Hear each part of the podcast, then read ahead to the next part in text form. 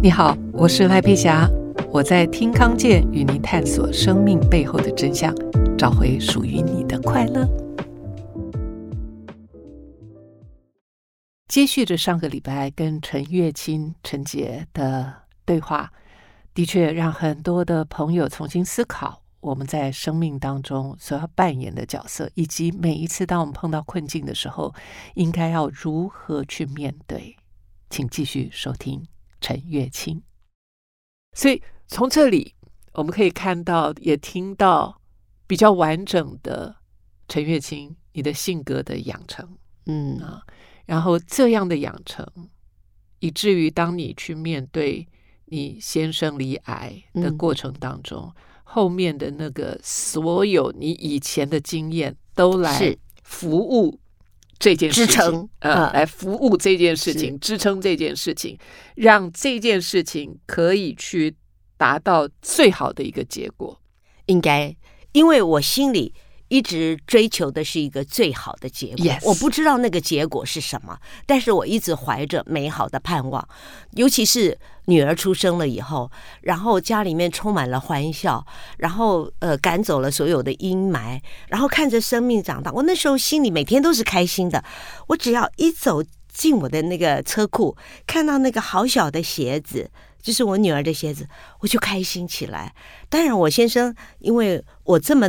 我这么努力的去为他生一个孩子，然后他也很感动，然后他也很开心，然后后来喝着喝着精力汤，我又生了一个儿子，一女一子合成了一个好。那那就是我是四十一岁生我女儿，四十四岁生我儿子。从此呢，我就感觉从生我女儿开始，我就感觉我已经走出了阴霾。然后我先生后来也进了政府服务。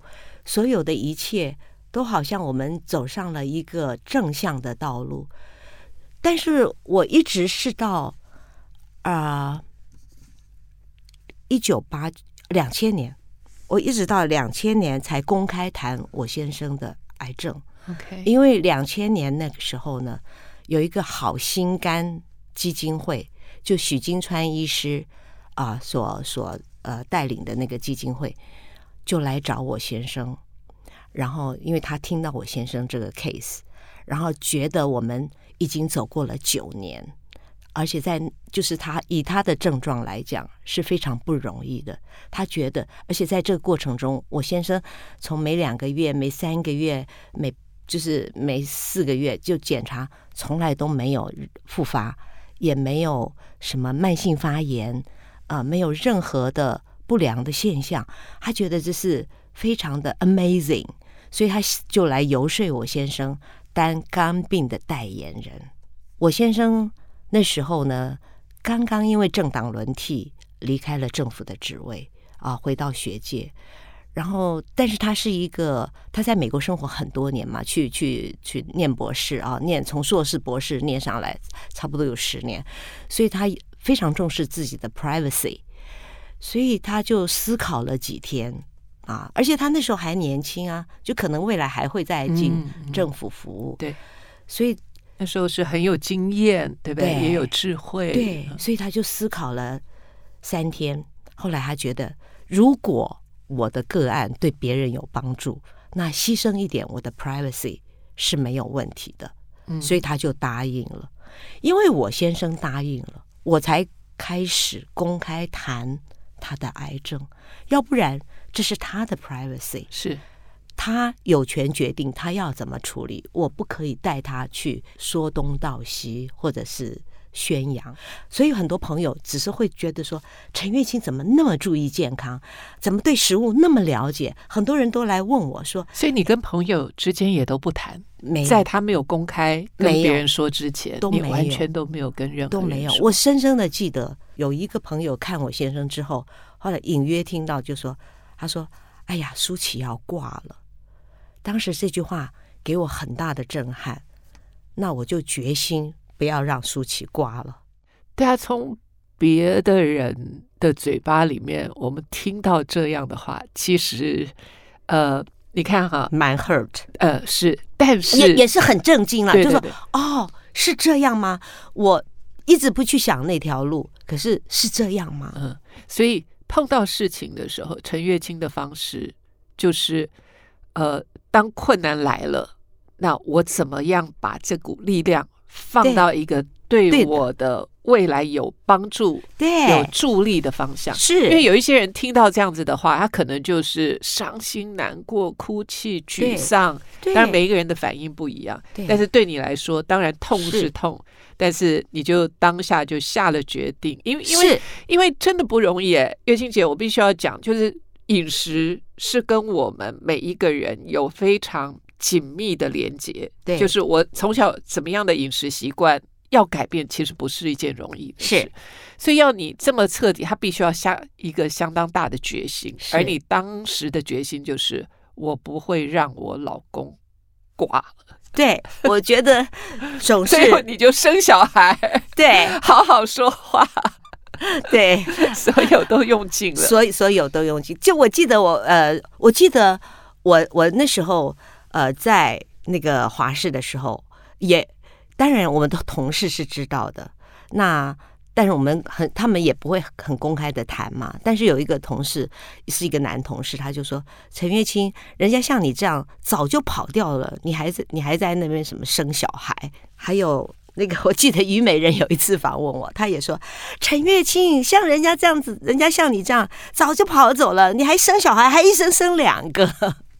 我当时其实第一次我听到那个。”呃，我朋友那个时候，我知道他当然是关怀我的，让你看清楚事实真相。对，就是他可能是比较为我着想的。对，可是我当时是想，如果我就这样走了，那他就一定会死啊！我我我我当时跟虞美人谈的时候，我就说，我觉得心念很重要。我心里觉得他会死，那可能他就会死啊。但是我心念觉得他不会死，我要努力。啊、哦，我们要努力，不是我，我们要努力让这样的好事发生。所以我去想，我要娶，我也要娶陈月清这样子的女人，我不要娶你刚刚提到的另外一些想法的。对.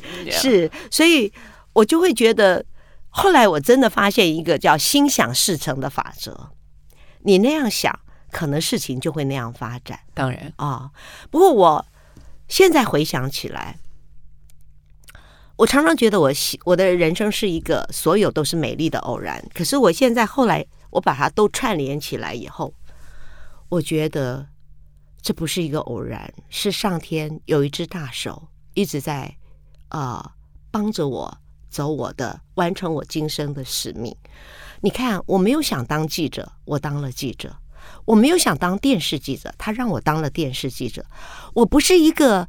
非常杰出的人，但是他让我一直很努力，然后找到方法，然后一直得到很多的金钟奖，让我真的是很有名。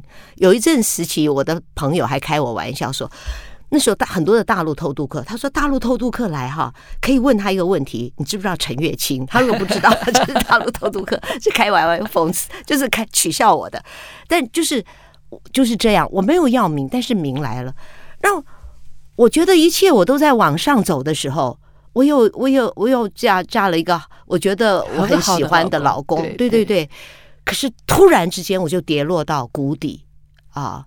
我我觉得您提到这里啊，我觉得、嗯、呃苏启先生的生病让你整个人慢了下来。是的，对对，因为之前你完全是另外一种性格，然后这个让你走在 fast track，对，所以突然之间你可以慢下来思考。生命，然后不再以只是我个人事业的这个角度，而是我们就是那个家的概念，就是你妈妈跟爸爸的那个概念，这就是我们的家，我们就是要一起来经营这个家。Exactly，我要我要说的是很奇怪的一个事情啊，我的领悟就是，呃，我在呃我在在前一次流产的时候，就是流产的时候。我就去了 East West Center，美国东西文化中心。我被选为啊、Jefferson Fellow，就是比较杰出的这个啊 mid age，就是差不多有一段资深的这样的呃新闻人去那里啊、呃，跟是来自美国还有其他亚洲的记者一起呃，就是参加很多的论坛、学习、讨论等等。它是一个月的时间，然后过了一个月呢，我们就要去呃美国各地，我们去参访美国，他们来亚洲参访，我们亚洲的记者到美国去参访。我那时候选了我心目中的圣殿，包括。CBS 的六十分钟，嗯啊，ABC 新闻啊，那那每天在华视播 CBS 的六十分钟，是我做华视新闻中的的的楷模。然后还有刚是刚刚开台的 CNN，我觉得说我经过这样的，我的事业一定会更上层楼，因为当时我觉得我迈入了高原期啊，对呀，啊，高原期就是。我很好，但是没有再有一些可以的突破了。金钟奖也得够了，那我要做什么呢？我对行政工作没有兴趣，所以我就开始彷徨。那正我正在已经完成了那个一个星期的研习，一个月的呃研习或者呃讨论，然后要踏上美国的呃领土的那前一刻，书记就打电话，我去做健康检查。医生说我肝上有一个很大的肿瘤，我一听头都昏了。我跑过医药记者，我当然知道肿瘤是什么，我吓吓呆了。然后他说，医生说，呃，他就过两天就要开刀了啊。他说你可以不回来，因为我知道啊，呃，这段旅程对你很重要。天哪！我放下电话就大哭，我不敢在他面前哭，我放下电话就大哭。但是我这个人绝对是一个不服输的人，所以我就立刻想办法找到他的医生，打电话给那个医生说：“呃，肝上的肿瘤有可能是良性的吗？因为肿瘤也有良性的。”他就支支吾吾的说：“肝上的肿瘤很少有良性的。”我一听。我就知道了，所以呢，第二天在那个机场，所有的人就飞到美国，是我就买了回台湾的机票，回来陪我先生开刀。当时我就知道，上天告诉我，我那前面我一直选择的都是我的事业，现在。可能就是要回归家庭，所以从陪他开刀到我开始做很多的研究，当然我还是继续做我的新闻工作，但是我就把重心转向了健康，开始以家庭为重。但是我觉得我从来不会放弃我自己的工作，yes，我自己，yes，因为。我的我的先生，对，我先生也是，他也支持你，他也支持我，他对他从来不会叫我说要放弃啊。然后那个呃，即使生了孩子以后啊，我还是可以做我的我的工作，但是我我也知道我要调整，因为我必须啊把把他们的幸福也跟我的事业摆在一起。但是无论如何，我还是可以做一点点我自己喜欢的工作。那。就是调整自己的时间，也让我得到了 healing。离开了华视以后，我就开始写书，然后书就开始大卖，然后呃，忽然我就变一个畅销书作家。我觉得这也不是我想要的，但是我只是想说，哎，我先生是喝精力汤好的。那呃那时候呃有另外一个女作家哈、啊，曹幼芳啊。呃他得了卵巢癌，对，那他有一阵子也是一直用精力汤支持他自己，所以他活了也蛮长的一段时间，活得不错。所以我们有一次就聊天的时候，就感慨的说：“哎，为什么呃不不在健康的时候就开始喝精力汤？为什么我们都是在生病以后才开始喝精力汤？”所以呃，我就忽然想，我是不是应该来写一本书，呼吁大家可以用一种很方便的。啊，我我我即使很忙的记者，我都可以用这个方法来照顾我的先生，来照顾我自己，来照顾我的全家，甚至让我在四十一岁、四十四岁还能够啊呃还能够怀孕成功生孩子。所以我觉得这可能对很多人有帮助吧。就怀着这样的心，我就出版了我的书，然后就真的大卖。我知道这不是因为我写的有多好，而是我觉得真的那时候有这样的需要。我觉得这也是上天那只大手的安排。后来就很多记者会来访问我啊，每一次谈到我先生离癌开刀，我就开始掉眼泪。我就想，都已经十年以上了，那为什么我还会掉眼泪呢？后来我我不只照顾我先生，我写书，后来又很多的人来向我求救，哎，我又觉得说我救不了这么多人，那我怎么办呢？那我就开始后来，哎，因为有版税，然后正好也有一个基金会，就说要找我来承接，叫呃癌癌症关怀基金会，我就想说，那好吧，就把它接下来啊，然后我们就呃来帮助癌友吧。后来我那念心理学的女儿告诉我，她说是因为你心里面住着一个吓坏了的小孩，他一直没有得到你的梳理，梳理，对对对，他一直没有得到你的关怀，所以呢，他就不定时的出来，让你晓得，其实你还有一股情绪在你的心，在你的身体里。他说，心也许会忘记，意志也许会让你忘记，但是。你的身体会让你记得，哇，很好，我很高兴，我有一个学 心理的女儿，对啊，呃、而且你能够把这样的经验经历去转化啊，去去转化到你现在在一起合作的基金会的这些爱友的身上，我觉得那个是他们之所以跟你聊天会好，就是他们很清楚你的同理。而且不只是，我觉得您刚刚在谈的故事里面，不只是癌友，我觉得更重要的是，嗯，照顾癌友的家人。对家人，我觉得这个部分也是很需要被关注的。对，其实家人也很辛苦。嗯，是啊。我先生是很棒的病人，因为他呢，就是呃，照顾好自己，然后他听话。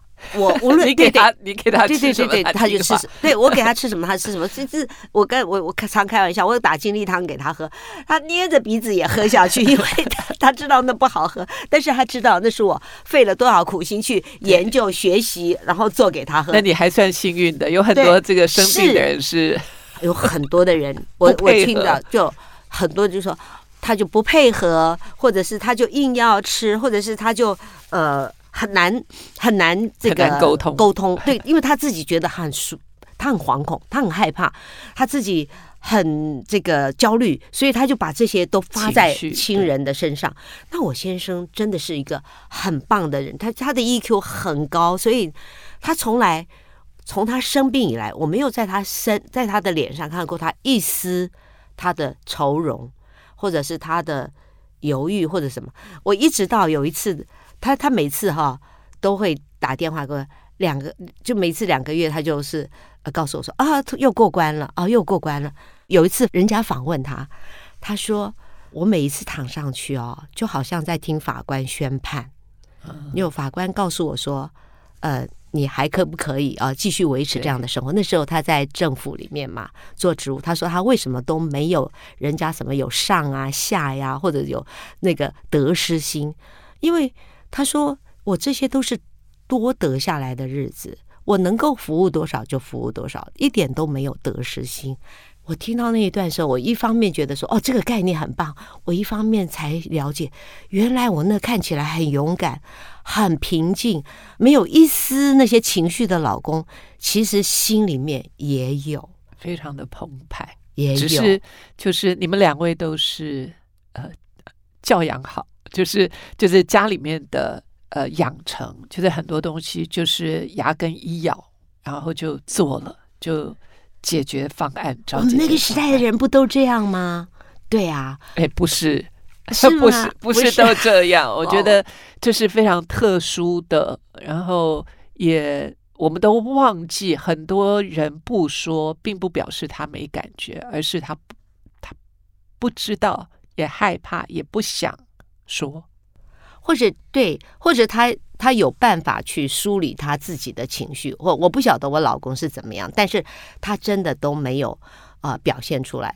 even 当那个两国论发生的时候，他都一一点都不知道这件事情，因为他那时候出国。呃，这个事情发生，他在飞机上，我去接飞机，所有的记者都来了，我都很怕他不知道怎么应对，所以我就好紧张，带着报纸 又不能给他看，呃，因为所有的人都在拍我们两个，然后我就跟他说了一下，两国论，呃，就讲了三个字，呃，就讲了两国论两个字，他就他说，他就点点头，就示意我不要再讲了，要表示他知道，他脸上也没有任何的，还是带着那样，所以我就觉得非常好玩。你刚才讲教养，哈，我们在教养孩子的时候，可能我是一个严格的妈妈，所以我都会对小孩也有期待嘛，啊，那呃，我最深刻记得的是我的我的儿子比较 emotional。啊，比较容易有情绪的起伏，比较会展现他的情绪。对，然后呢，男生呃，言语表达不好，不是那么好，所以他有时候跟姐姐起冲突，会被姐姐欺负了，他说不出来，他就很生气，然后他有时候就用哭啊，或者他就跟姐姐打，然后打了以后，然后我们就会骂他，就骂，就说啊，然后就说 那怎么打架，然后就骂他，制止他啊，对，制止，对，然后呃。我就我就说你们两个讲，我我我说说什么都是都是可以讲的啊，不要用哭。我们家是不主张用哭，要讲。我就说你可以讲，他就说人家讲不出来嘛啊，他他不会讲，讲不出来。那我先生啊就很不喜欢他哭，就说男孩子哭什么哭，没出息。哦，后来我我我觉得这是不对的。那那时候呢，我就会抱着他，让他情绪平息下来，然后慢慢的问他，他还是说不出来。啊，但是，但是，呃，我觉得那种像我，我和我女儿都是很会表达。那我先生和我儿子都是很不会表达。还好我还是蛮会猜的。我觉得很美啊！今天非常谢谢月清，在这样子的机缘里面，我们聊了好多，聊了生病，聊了你先生，聊了小孩啊。呃，最后我想要问，经历了这么多。你跟老天爷现在的关系是什么？哦，我是每天感恩老天爷。自从你就是呃，我开始就是写书，成了养生达人，然后我又呃当了癌症关怀基金会董事长，我就觉得说，哇，我终于领悟，这是老老天给我排的安排的一条道路。啊，他先让我有名，然后先让我得到信任，然后让我遭遇到一个这么大的困难，然后呢，让我去找到解决的方法，而这个解决的方法其实是最简单的，每一个人都可以做到的。然后我们又。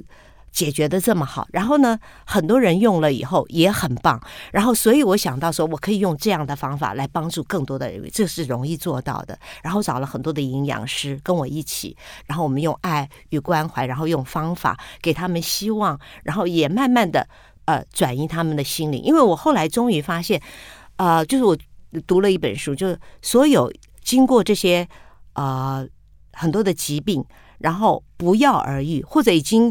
无可救药，但是竟然痊愈的人啊、美国有一个有好些作家呃医生，他们就去调查这样的个案，无无独有偶，有两本书都提到，他们第一个就是像我们一样改变了饮食，第二个呢就是改变了生活的作息，第三个就改变思维啊，改变思维啊，然后感受到爱与关怀。所以我们在癌症关怀基金会就复制这些，我自己其实。你听起来觉得我是一个很乐观的人，其实我觉得我隐藏在心里的那个悲观呢、哦，有一个焦虑在，有有危机意识。对，那个悲观其实对我是一个非常有危机意识的人，所以一一直在一直在，所以我是比别人对自己或者对别人要求都比较严厉的人。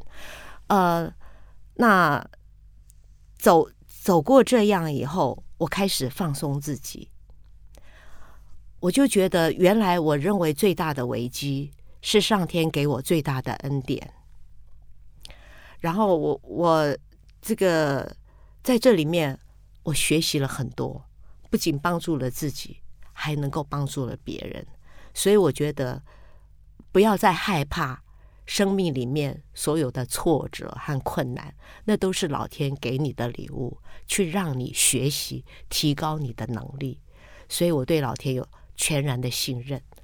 我主持癌症关怀基金会一开始的时候，我只有一笔基金，那而且那个基金还是呃短缺的，所以就呃有人捐了一一笔钱，然后来让弥平这笔基金，然后加上我的版税，然后呃有一个企业捐了一间一个一个办公室，我就这样开始我的癌症关怀基金会，一个人带一个助理，嗯，后来我们就慢慢发展，现在我们已经在北中南都有办公室，每年开。四班为期三个月的 I U 影视专班，帮助了很多的人。我们还有每呃还有每个月每半个月都有半日班，但是慢慢发展的啊。我们现在又想照顾更小的儿癌，那所有这些一切，在这个过程当中，一开始当我们知名度还不高的时候，呃，都是靠我去跟我的 朋友募款。啊，或者是我靠我自己的版税，或者靠那个支支了解我们的企业支持这样理念的企业来赞助。当时我就跟我的同事们说：“我们不要害怕啊，不要不要不要去担心捐款。我说，只要我们做的是对的事，老天爷就会给我们资源。”嗯，所以我就一直怀抱着这样子的信念。所以我们的那个捐款就是一直一直以来。都是够用的，我觉得上天真是很奇妙，都是够用的，都是够用的，都是够用的，所以让我们可以还逐渐的去扩张。所以我我我常跟人家说，年轻的时候我们都希望，哎呀，上天能够关爱我们。后来，我现在觉得，上天其实一直都是在关爱我们，一直在支持我们，一直在帮助我们。即使你遭遇到很大的困难，那也是。他给你的一种关爱，这就想让我相信，有的时候我对我的小孩是严厉的，可是我觉得我这个严厉是出于关爱，因为我知道你将来人生会遇到风雨，我不能一味的溺爱你，我要你要学会生存的法则，所以这些是你必须具备的，在这时候我必须严厉，就像上天也是这样子待我，所以我啊。非常的开心，觉得人找到使命的感觉真好。真好。呃，在两年、两三年前，我也成立了一个中华好好说话学会。所以刚才你讲的这一段话，其实也是对我自己的一个激励啊。就是呀，到时候如果有什么需要，我再跟您请教。呃，您的父母亲现在，我父母都过世了。OK，嗯，现在的你，今天的你。如果能够对你的父亲说的话，你想要跟他说什么？我的妈妈一直希望当一个模范母亲，但是因为我记得我妈妈没有听从家族的呃想法，嫁给了我爸爸，家族革命。那她一直希望她能够呃让她的家人觉得她是成功的、幸福的，所以她想当模范母亲。所以我今天很开心的想跟我妈妈说。妈妈，你放心，你的女儿真的啊，不负你的这个教养，能够不仅自立，还能够立人。我觉得妈妈可以放心，你真的是一个模范母亲，在我心里，你一直是。对，我们今天我们两个就颁一个模范母亲的奖给妈妈。对，是的。然后对我的爸爸，我也是我，我最后陪着我爸爸走完，然后我。呃，在最终的时候，让他皈依了佛法，我就告诉他，就说他的一生很圆满，他的爱啊，让我们能够这小孩都都能够呃健康长大，各有所成。他也帮助了那么多的病人，所以我就觉得是我爸爸总善良，让我们都知道积善之家必有余庆，就是善良，就是上天给你最好的礼物。最好的品德，嗯，父亲的影响，妈妈的影响，全部呃，在陈月清陈杰的身上可以看到，然后也可以让我们更理解为什么你现在在做的事情。我相信有很多的朋友，呃，因为听了我们的 podcast，然后也跟你在走在同样的一条道路上。有些时候，是前一阵子我听到一句话，我非常喜欢，就像人家常讲说：“佩霞老师，谢谢你，谢谢你帮助我们。”就一样，就说陈月清，谢谢你，谢谢你 帮助我们。但是我那时候心里面有一股声音，就是上来就说：“我没有帮你，我只是在路上遇见了你。”对，今天谢谢陈月清，月清姐。谢谢你的分享，把你的人生的精彩跟我们分享。然后佩霞太厉害了，就把我弄哭了。我不是那么容易哭的人，没有，我们没有哭，我们只是感动啊。对对，我们只是感动，掉下眼泪而已。All right，谢谢，谢谢，谢谢，谢谢各位的收听，我们下次见，拜拜，拜。